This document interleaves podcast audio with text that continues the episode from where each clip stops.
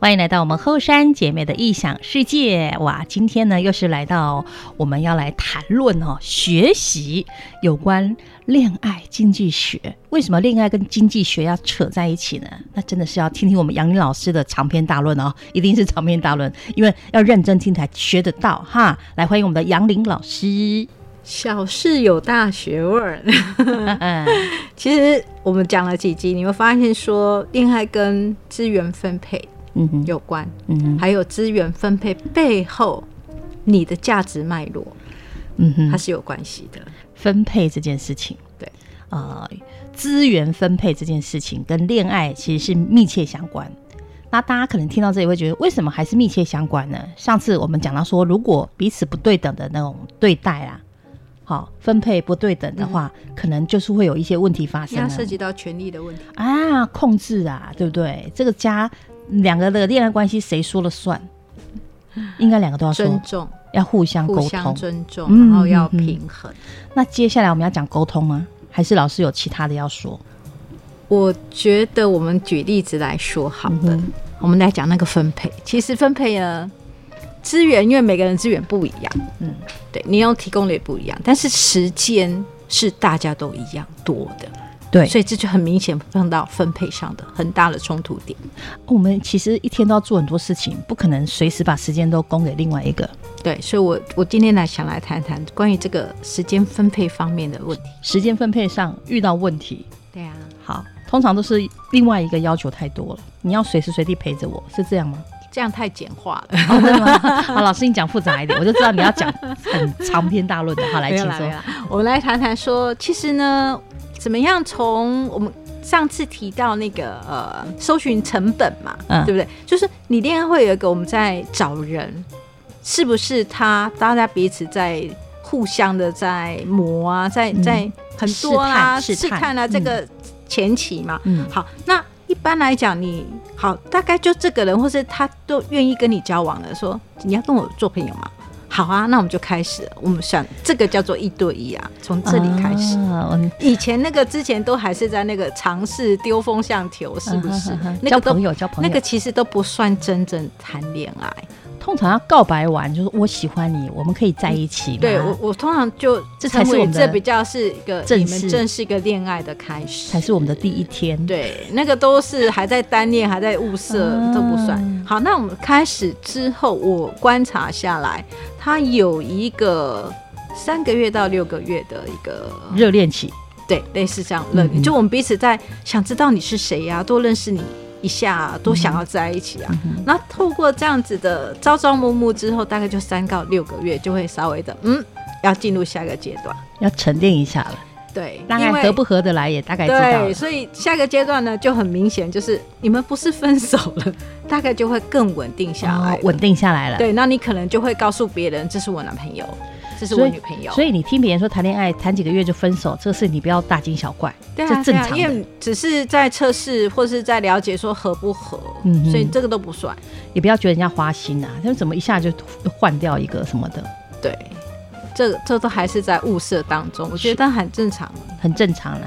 总是要试试看嘛，对，才知然后道原来一点都合不来。嗯对对对对，然后开始，因为前三到六个月，你们可真的会心思都在对方身上，就很容易花更多的时间，然后心力在对方身上，就我嗯们称称为它叫做热恋期。热恋期，对这个过程当中时间分配就很重要了。那这时候的时间分配呢，全部都是以对方为优先，或是以你自己，就很多。其其他工作上呢，其学业上的事情，你可能就稍微放后面一点啊，就耽误到功课，啊耽误到工作，嗯对，就是你的眼中只有对方，这个热恋期他最就会这样重要对，好，嗯那热恋期过完了，就回到比较稳、嗯定、生活各方面的那个重新再调配了，是。所以时间上也会不一样。如果不能稳定下来，那就有问题了。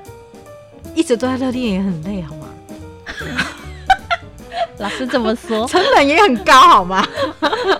所以那个那个热恋之间会做的事情，跟你慢慢稳定下会做的事情，他会觉得不一样的。所以你会发现说，有的人他就很喜欢不断在热恋当中。他就是要有热恋的感觉。有对些人就觉得，那是你如果没有一直维持那种感觉，就是你不爱我了 啊。对，边际效应就是减很希望递减自己成为对方是唯一重要的人，对那个完全就是小时候没有被好好的满足父母的。被父满足那个重要性的部分，就好像小孩一样，不断要去索求你，我要你要把我放在第一位啊。就一直缺爱就对了。对，啊这就个是其实跟童年的成长是有关系的。哦，不过两个人相爱总是希望对方，我是对方心中最重要的存在嘛，是啊，没有没有错问题啊。可是重要的存在放在心里面，跟我在外面随时把你放在第一位，所有事情以你为主，那是两件事。是你就会变得很小孩子，小孩子才会是所求，你不断的要给我我所有的注意力跟时间。好，老师，我问你一个送命题，最近很流行。如果男生啊、把他的外套借给女朋友的朋友，你觉得这个男生有没有问题？男生的外套给女生的朋友是男的朋友还是女的？女的，女朋友的女朋友啊，女朋友的朋友当然是女的你借给他是在什么样的场合借给他？啊。比如说，你看，我就开始问很多问题了。对，比如说他觉得冷，但他没带外套，然后没有那个前提是他们三个有在一起相处吗？有有在一起，然后只是就直接很顺口的把外套给那个 C，是不是？对，就 A 跟 B 是男女朋友，对然后把外套给 C 穿。然后 B 就受不了了，回去吵没有了啊，一大顿。你可以，你可以问 B 看一下 B 的脸色。没有他 A 呢做这件事的时候完全没想那么多。是啊，他说他很冷，说哦，那你帮他拿去穿，就把自己外套给了没有，你可以问说你要不要拿去穿，可是你要注意到 B 的脸色，所以是 A 白目，对不对？对 A 白梦。所以你是觉得不可女生男男女朋友中没间有，还有他是不是真的很冷？他只是嘴巴讲讲而已，还是是怎么样？我觉得那个情境题很有。当然了，男的可能就是也很我觉得那个很无辜啦 C, 啊 C 也白目 ，C 也拿去穿，那也真的白目没有啊，是应该如果跟 B 真的好朋友，他他可能不介意这件事情。可是哦好朋友到什么样的程度可是是真彼的此不一样的、这啊，是踩线呢、这是那我踩听他们线讲，啊听那个电视上在演，就是他们在讲这个这个综艺节目啦，哦。他们就在讲说。那是那是故意演给你看的。哎、不是不是，他们在讲这个问题，就男女之间会发生的问题，这件事情就会引起一场大战，然后 B 跟 C 的友谊也受到考验，他会觉得你是要抢我男朋友，没错啊，没错，对啊，就是有那一种般的人是会觉得哦你怎么会这样子？你你你你冷，你可以跟我讲啊。 对，对，那为什么你自己没带外套？或者是有时候是我主动看到你冷了，然后比较好的 B 事实上是 B 啊的外你套冷给了他穿，不然是后不我是穿不男是朋友的不是，呃对对对对，会是这样子，这是最、嗯最聪明的 B。 ，OK，对，或者是直接叫 A，你 外套脱给我，嗯哼，然后然后我给他穿也 OK，就是 B 要有所谓的自己的主动性，也要关心一下他说很冷对这件事情，对对，就 B 他，因为他是你们中间的朋友嘛，啊哈所以 B 事实上是最具有主动权是。去协调这件事情的人。但我们后来都相信说，哎、c 会把 A 的衣外套真的拿去穿这件事情，也当做是，我们也觉得 B 这个还 C B 是真的有问题的。对啊，那 C 可以说啊，不用了，不用了，会跟 B 说你的借我，那你穿他的。这比较正常，因对为比较踩到那条线，所以后来我听到后来我终于理解，哦，他们就说男女之间有一条线，你的朋友，但是男生一定要记得避嫌。那很多男生踩到那个地雷，都是因为他忘了避嫌这件事情。可是有时候闺蜜之间也会把男生逼到很奇怪的情境，也会啊。也会对， ，OK，这真的是很微妙，就是她们闺蜜到朋友到哪这样程嗯哼度，嗯哼就会有的。所以为什么刚刚讲时间分配想到这个？因为很多人想跟闺蜜在一起，那又想跟男朋友在一起，就会约约在一 起，然后反正就出事。哎、对，哎、 通常这个 A 因为呢你约在一起，可是你又没空陪她你。听到后来很多是 A 出轨的人家的闺蜜有没有对啊，啊？或对者是这个机会可能是你 A 跟造成的。 A 跟 B 有问题啊，就找 C 出来协调啊，对协调到后来发现 A 跟 C 两个人谈的比较来啦。对，他就讲，哎、我应该追 C 的，怎么会跟 B 在一起呢？ 哦，那 B 就不是这样想了，好几。部电影不都这样演吗？哦哎对呀对呀，请可是朋友帮忙告白，结果他就误会，事实上是那个人在喜欢他。但这是都是真实人生故事啦，是戏如人生，真的会有发生这样的状况。对啊，那个什么《七月与安生》呢，就是这样在演嗯啊。我没有看哎、真是那部片子也蛮好看 的，哦，他其实讲的，不止爱情，他讲，我觉得他主要在讲那个青春期的那种整个成长跟蜕变，但他里面也有提到，呃，有点同性之间的爱，但是又不是像我们很明显的那一种。 OK，对我觉得那部片子还蛮有意思的。应该会很好看，但是因为她两个女主角都有得金马奖嘛，对同时得，对这也是双蛋黄，他们说很难得的一次。对，然后只是因为我对我说了爱情主题的片我都没什么兴趣，所以 他他不是讲爱。情，他真的不是讲爱情，是啊，他把爱情元素放进去。 OK，他也不是那种偶像剧的，是我觉得他讲的是人生他讲的是、呃、人生的那比种的内心路在历程啊， OK 然后你怎么去认识你自己，然后去很真实的去做你自己的那个部较好分。老觉师得那鼓励个我去片子看，我我我觉得很多片子我都很鼓励那个类似的个案或者你去看完片子你就知道。他要告诉你什么？与其我跟你说了一堆，那那个东西会有一些回响的。所以老师现在鼓励我去看刚上映的那个杨紫琼主演的哎、电影，对，我觉得那个《妈的多重宇宙》，我已经写好影评了。真的啊。然后英英文名字片名的英文名字是呃、e v e r y t h i n g everywhere，呃、a l l at once，它其实是有讲所有事情、所有的地方，它是无所不在的。其哦实它讲的是一个有量子物理的概念在里面的，是它人就是不断的来重复过往，你的过去跟你的现在跟未来其实是不断的重复的。那个后面我懂，你讲到量子物理，我就嘴巴张开了， 说你确定要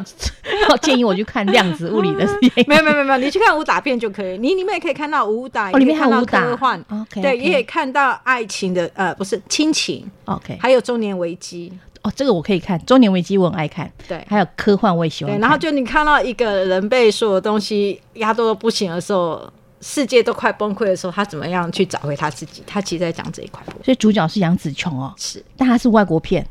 对对对，他他都拍外国片啊，哦，她现在都是都是他是拍哎、他是全球巨星哎、哦，OK OK OK，好，了 解了，了解了。好，老师刚不小心被我带歪 了哈，开始介绍我们回电来，开始介绍电影了，抱歉抱歉啊。回到我们的时间分配，好 来，好，那我们说热恋期过完之后呢，你开始就觉得，哎、我开始我生活要有一个步调了，就是回到我自己比较习惯的方式去处理。那你可能工作忙啊，你的学业各方面的，你就会开始好像时间不会多给对方一些了。哦，不会像过去给的那么多，对对对，那那对方怎么想这件事情呢？那就是大家要去协调的。那有人会觉得，我其实喜欢多一点我自己的相处。应该慢慢就会理解了吧？对就会理解对方就是很忙啊。对，可是如果他觉得你应该还是要把我帮第一位，你怎么忙，你要抽出多少时间给我，那就是大家去互相去调整的。那有的人喜欢，哎、你做你的，我做我的，我们干嘛一直一定要在一起？可是有人就希望我们在一起，以前有个同事啊，刚谈恋爱的时候，因为是办办公室恋情，所以呢，我同事其实很忙很忙，但是她的男朋友没那么忙， 因为工作类别不一样。她每次觉得下班就应该下班，我们就应该去吃饭。为什么你下班不吃饭，还要继续忙，忙到八九点才要去吃饭？然后她又不愿意等到到八九点，所以每次争执都在六点下班就要去吃饭这件事情，然后吵吵闹闹，吵吵闹闹，吵吵闹闹这样。所以这其实就是一个你时间就是不够用，你要用在哪里的状态。那有人觉得，哎、我们应该稳定到某种状态，你可以理解我了。对可是有人觉得我理解你，可是我在现实生活中里面我没有办法配合你。对，而且她觉得她不对，她觉得说你就不应该这样，你该吃饭就吃饭，我举个例子好了，我也是一个我的个案，是，她就是在抱怨抱怨这个男朋友。嗯哼。她说，男朋友跟她讲一段话，她觉得你你花太少时间跟我在一起，是，那男朋友觉得我很委屈，她男朋友就跟她讲一段话，她把这段话拿来问我，她觉得这段话哪里不对，她完全被这段话有点搞混了。哪一段话？ 我讲给你听，男朋友说，我的人生，我的时间，我四分之一给我的工作跟我的同事，我四分之一给我的父母跟我的家人，包括我的手足、我的姐妹们这些人，然后我四分之一是给我的朋友，我还是有朋友，有四分之一是给你，你有这么多人。他们都要分享的，你有一个完整的四分之一，你还有什么不满足？ 我想做你的全部， 我只有四分之一。其 实四分之一对那男生来讲很多了，嗯是啊，他说我这么忙，然后我也在做很多件事情，是为了我们未来或干嘛干嘛嗯的。你为什么那么样子的纠结在这里？他觉得我给你，你一个人独享四分之一了呢。他希望他的重要性凌驾于一切。对啊，他说说他这样子，他可以理解，可是他觉得 哪里就是不对。我说说很简单啊，你就跟他讲，你要摸，你要什么？ more 更多，哦，你要你不 more，只是要四分哦之一，one more，哦对，你要说，更多，我嗯至少要二分之一，对，但是可不可能？不可能。不可能，因为这男朋友看起来应该是天秤座，天秤秤座天秤座，很理性，对，嗯嗯，对，他就是理性，他觉都得跟你算几分之几了，当然是很理性的是人。啊，是啊，他觉得他就是各方面要平衡的、啊，所以你说这恋爱要不要再走下去？我、啊我觉得你 你要是不能配合，就走不下去了啊对。啊，对，那怎么办？我说那你要更多问题，他不能给你，所以你你自己的时间分配上，你是不是要去做一些调整跟改变？你也有你的几分之几嘛，对啊呀、哈。对呀、你为什么要把你所有心思好像就挂在他身上可？是有女生有时候真的谈起恋爱来，真的全心就是他了，没有父母朋友。有的男生喜欢依赖型的女生，嗯有的男生他喜欢是独立型的女生是。，可能刚开始喜欢依赖哈，久了都不喜欢依赖了，因为实在太黏滴黏他他了，这对样子。啊，那人不是绝对依赖，也不是绝对的独立，所以其实人有不同的人格面。要阶段性的成长，是，那你可能有些事情，你可以呃跟他在一起当小女人，可是你可能在做某些事情上面，你是非常阳刚，你非常有独立性的，就是不同人格在不同场合可以同时存在里面的。它是事实上人就是这样的存在啊。没错。你干嘛一直要说服你自己就是很软弱的？没有啊，你有时候是很很 top 的。哦，对，没人就是这样子啊，所以有时候人会物极必反，才发现说一件事情发生经验之后，才发现原来我可以有那样的忍受力，原来我有这样子不同的面相，所以你会发现更多的自己。嗯哼，要给自己机会跟时间慢慢去发现。对啊，所以时间分配来讲，就会一个考验。有时候它不是资源，那有的人会觉得啊，反正钱都给你，爱怎么花就怎么花，嗯哼，有的人也不开心啊。。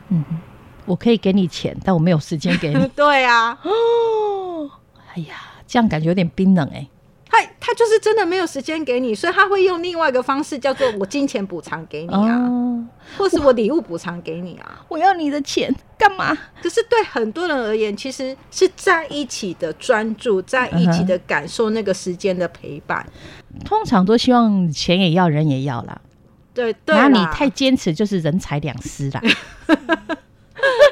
是不那是？每一个人他要的不一样，他阶段性会不一样啊。哦，到后来你都会发现，其实你只是要一个你你知道，像老外，比如说我们呃，常常有外派，就对台湾很多的，其实我有些的个案是老公在大陆工作了，或是去外派到国国外去工作是的，那他们就把孩子是带来家里的，嗯哼，那那一种的。嗯哼，那其实这有一些的危险性，哦，对，因为就长期不在家，而且你看，像疫情两年，很是多人是没回来，回不来，对，因为回来第一个成本、时间成本、经济成本太高了，嗯他们不愿意回来，哼，嗯哼，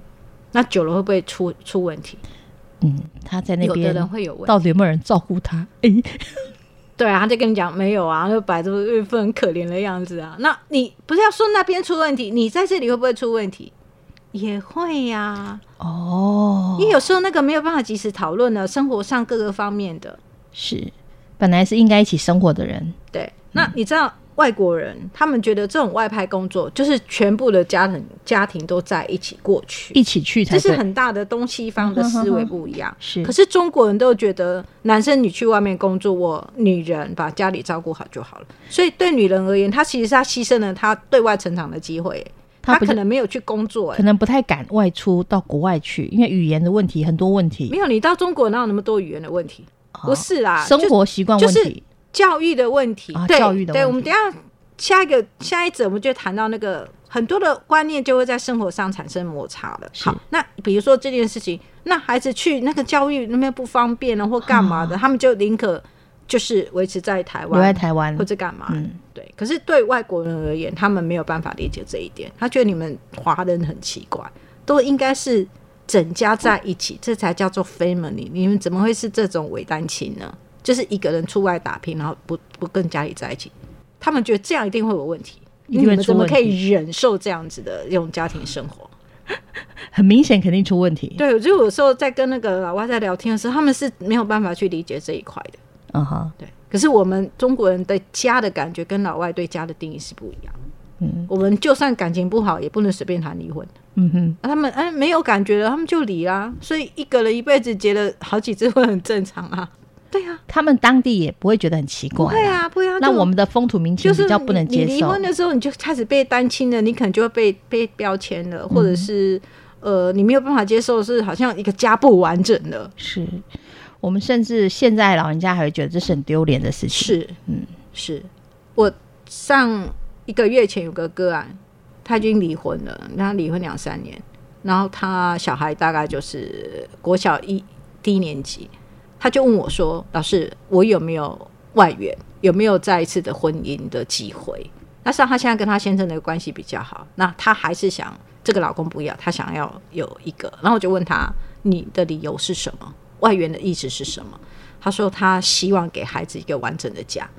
已经离婚了，对，已经离婚，他希望有一个男的是他两个还不错，然后第二个目的就是，呃，他可以给孩子一个完整的家。那我就跟他说，完整的家事实上是你存在的，你要给他一个爸爸。对，他说对，好，我说可是他有爸爸，他本来的爸爸还在他啊。还在啊，而且他爸爸也跟他们有关系，有在来往啊，所以这没有不完整啊。嗯只是你不希望孩子的某些方面受这个爸爸的影响吧，嗯哼所以你喜欢你想要去找一个好像各方面更好的人，给孩子更好的典范。我就这样问他是这样的概念吗？他说是。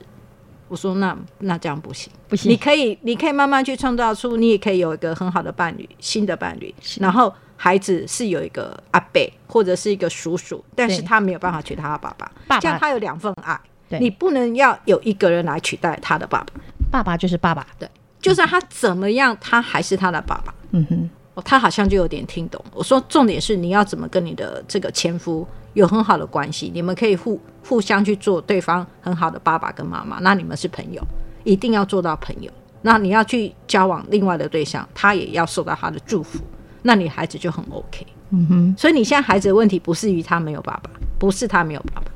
是你反对他爸爸某些的状态带回他的生活里面来。哦，是你对他爸爸有一些意见呢、对，所以你不希望他跟他爸爸太密切在一起。对，然后觉得他会学到一些有的没有的，因为那些有的没有，你才要跟他离婚嘛。对啊，可事实上，那孩子就不断在挑战他有的没有，因为他就有他一半的基因，有一半的行为、讲模话仿方式就是那个样子啊。是可是他想要孩子幸福，他想要孩子有更好的典范，他觉得我要找一个更正向的人来取代这个爸爸。我说不是这样的，你不见得找得到 啊，对不对？你要先跟他做朋友，对对，先跟那个离婚的对前象夫做对朋友，朋友，哦，这可能不是那么容易啦，所以他就是嗯功课啊。就是他功课。对啊，就是他们的功课啊，也没有那么难啊， 真的也没有那么难，因为其实就是他们后来离婚之后反而比较好。有时候要放下一些原来的成见啊 呐、对，因为离婚之后他就发现，哎、那个生活习惯好像就可以自己各自决定了。 哦，对对对对，只要不眼不见为净啊。对啊，所以其实，呃，我们现在我觉得接下来我就要谈到那个，当生活习惯不同步的时候，我们刚刚上一节谈到那个时间的分配同步嘛，嗯嗯嗯生活习惯不同步的时候，事实上是很困扰的。哦，一开始可以忍受，对，没关系，可以忍受。可是生活就是二十四小时，很多的东西就是眼前习惯，它不断在挑战你啊。嗯，那第一个我要讲的是生理时钟不一样。对，你有碰到那种夜猫子有跟那个晨晨起型的，有对，越晚它越嗨。可是那时间到了，天黑了，我要回家。嗯有，那你你一开始会觉得很有趣，因为它不是你生活中碰到的那些人，是甚至我们发现说，在恋爱里面会有一种叫做流氓碰到小公主。嗯嗯嗯，嗯，对，因为我的小公主，我是世界里面没有这样子的很，温室里长大的，对对，她就觉得这样太太刺激了，太有吸引力了，嗯哼她可能就会啊一开始就会哎、很很来一电，可是相处下来发现说那个习惯或者价值观念是很多的冲突在里面，没错，对啊，所以流，氓碰到小公主，通常没有比较美好的结局，哎、但是那就是恋爱的刺激感，刺激感，它就是一次恋爱的激，这这 你就认识识就知道说原来是这样， ，OK，所以小公主还是要找她的王子就对了，门当户对的有念很多种观王念，嘛，有很多种王子，哦那有的人根本不是公主，把自己当公主啊，哦， 自己以为自己是公 主，对对对，我 还有有王子病的，我有我有看，我有碰到那个老公主，哦已经也很有年纪，可是她就真的是老公主。可是这也没什么不好啊，他自己开心就好了。她老公 OK 就好啊。对呀、对啊，有有，如果说你很宠爱她，把她当成公主，那也很好啊。没有啊，自己自以为是公主啊，没 有人宠她、就会很多冲突啊。哦，那怎 么办？她可生能活就是习惯的不她可能同就是娇生惯养出来的啊、啊，对啊，那老公就是木讷型的啊，当初嫁给他就是可能就勾引啊，就住隔壁啊这样子。可是她那个女生很多的习惯，事实上她就是眼界各方面很高，她真的可能也看不起她的先生。啊然后呢，还在一起，还结婚，就很辛苦啊，所以就很辛 苦。就很辛苦，小孩也会很辛苦啊，嗯哼哼哼对啊，婆媳也很辛苦啊。 哦婆媳这个有点复杂。通常碰到老公主，我没碰到她，是媳妇来说我的婆婆是老公主。啊，都做婆婆了，对啊已。经是太后了吧？不只对是啊公主。然后公，然后公公跟先生都可以配合啊，嗯可是她自己就觉得怎么会这样，她不想配合，哦，就就会有的婆媳问题是这一块，是，就是什么都是要以她为主啊啦。对，然后就很多的自己自以为的矜持，可是可能环境不一样啊啦，可那能已经家道中落啦， 对，那怎么办呢？怎么办？碰到这样怎么办？我先改变媳妇吧，自己改变。对呀、好、来来跟你告状的这个人要自己改变。好、来来跟你告状的这个人要自己改变。对呀、啊对呀、对呀、因为要你改变自己不了去你要自别己人去改变去调试啊。啊那婚姻要不要继续？他们通常就想这婚姻要不要继续下去？啊，我没有办法告诉你要不要继续要么就下去，是接受，不接受对就只然后好画一个界限，啊、底线在哪里就你对要了。知道底线在哪，然后你要告诉你先生哪个东西是底线不一样， OK，所以生活习惯啊，嗯哼还有个人的卫生习惯，哇，卫生习惯那更多了。对啊，他有时候就是每天吵吵闹闹，就为了哎，你的牙膏怎么又给对我啊从中间对挤啊？然后家事分配啊，他要不要做，他不愿意做，对啊，或是拖三拉四，通常吵架都是这件事情，对对对对对，哎，那生活习惯也只能彼此容忍啊，或是彼此配合啊，不能也没办法，对不对？调整，我觉得不是容忍。调整对，容忍跟调整不一样。容忍是我就忍下来，我不说，可是他会累积在那边。调整事实上我要去学习怎么样去跟他配合，怎么样去应对，是甚至我表达我的不满意，然后提出解决方案。 OK，也是要透过沟通。是，好，如果生活习惯不同，最后还是要沟通，好好调整的啦哈。那我们最后还是谢谢杨林老师，其他的讲不完了，我们下次再来讲了。谢谢大家。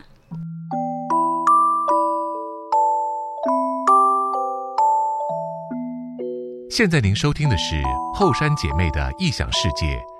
邀请您一起加入心灵能量屋，酝酿幸福，让爱发酵。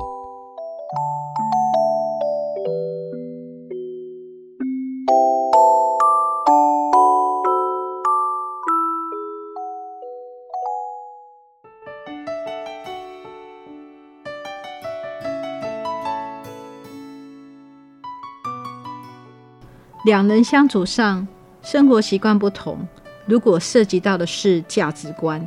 就很容易持续上有冲突。如果可以透过理性的沟通找到平衡点，那彼此都会开心的继续走下去。